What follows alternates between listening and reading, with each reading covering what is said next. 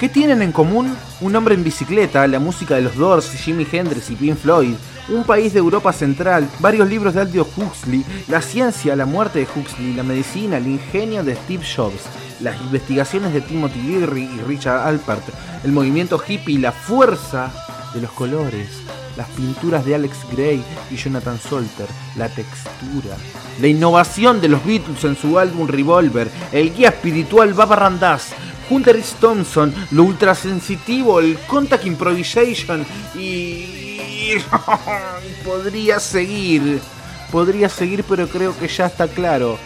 Hoy, en el séptimo capítulo de Alto Guiso Podcast, el LCD.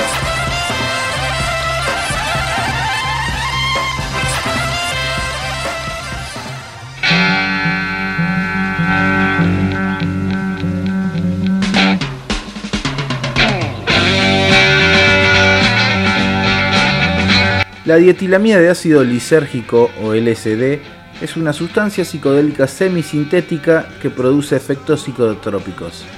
El químico suizo Albert Hoffman sintetizó por primera vez el LSD el 16 de noviembre de 1938 en los laboratorios Sandoz de Basilea, Suiza, durante un programa de investigación dirigido a encontrar posibles usos de los alcaloides del grupo ergolina presentes en el cornezuelo del centeno pero fue recién cinco años después, en 1943, cuando Hoffman descubre sus propiedades psicodélicas.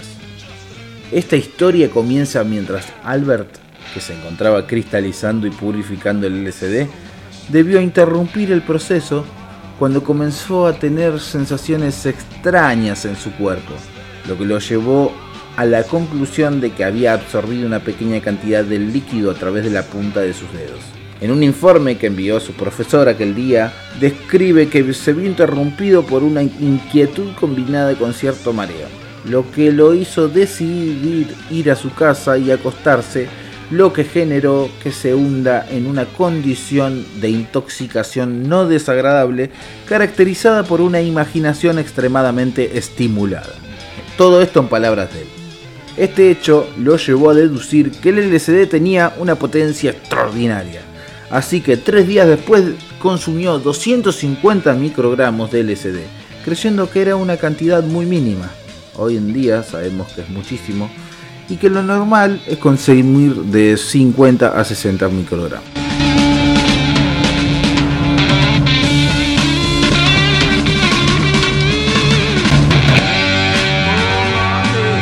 Esta vez los efectos serían mayores, pidió a su asistente en el laboratorio, quien estaba al tanto del experimento, que lo acompañe a casa.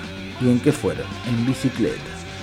Dando a pie lo que ya es leyenda, quizá el más famoso de los paseos en bicicleta. Hoffman empezó a asustarse viéndolo todo en su campo de visión ondulado y distorsionado, como si se tratara de un espejo curvado y con la sensación de no estar moviéndose.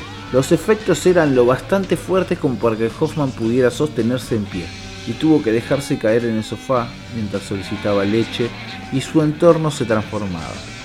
Los muebles giraban y, estaban en continuo movimiento, adquiriendo formas grotescas que asustaban al doctor. Más preocupante era el remolino que tenía alrededor y el vórtice que amenazaba con absorber a Hoffman en su interior.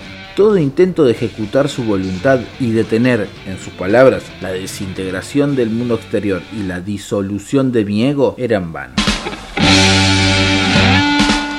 Sintió como si un demonio lo invadiera y poseyera su cuerpo, mente y alma, gritando, hundiéndose en, en la impotencia, aniquilado por la sustancia que había experimentado.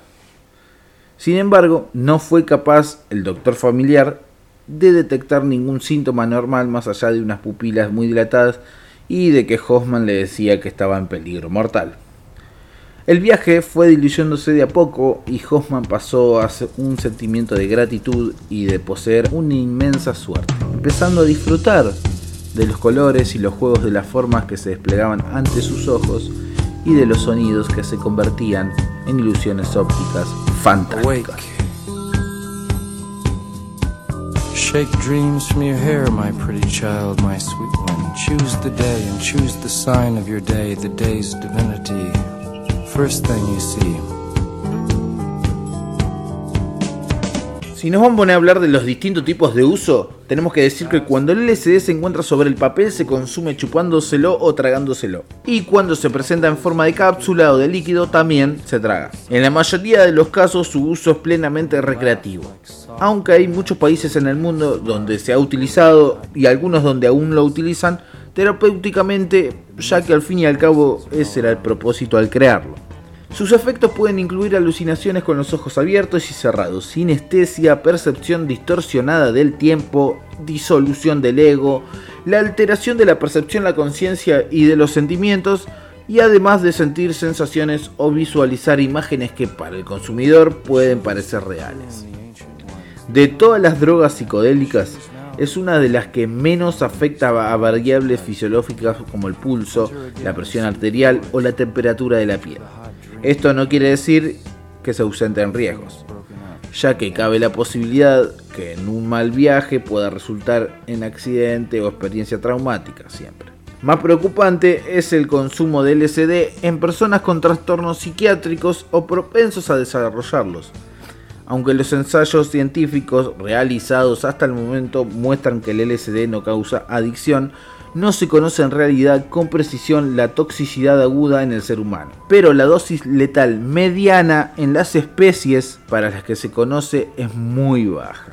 Un gran riesgo asociado al consumo de LSD es el peligro de consumirlo en el marco legal vigente en la mayoría de los países, ya que en la actualidad la tenencia y consumo de este producto se encuentran penados por la ley en casi todos los países del mundo y se puede castigar hasta con la encarcelación del propietario en los años 50 y 60 logra la masividad, incluyendo también en distintos espacios de investigación científica. Todo esto se cae cuando se lo populariza como una sustancia capaz de alterar el orden preestablecido, ya que visto en el movimiento hippie donde se tiende a decir que dicha droga fue el desencadenante, y todo esto sumado a la manipulación mediática del asunto, genera la decisión política apresurada de prohibir el consumo recreativo del LSD, sus usos médicos también y la investigación de sus efectos en el cerebro humano.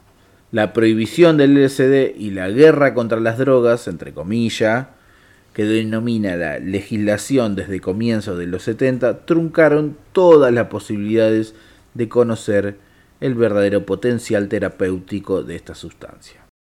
Bueno, esto fue todo, gente. Espero que más o menos la conclusión que hayan sacado haya sido cercana a la que yo he sacado. Estoy seguro que sí. Se nos fue el sexto capítulo de Alto Guiso Podcast, donde espero haber sido un buen informante acerca del LCD y nos vemos la próxima semana. No te olvides, por favor, no te olvides de seguirnos en nuestras redes y compartir si es que te gustó. Nada, hasta luego.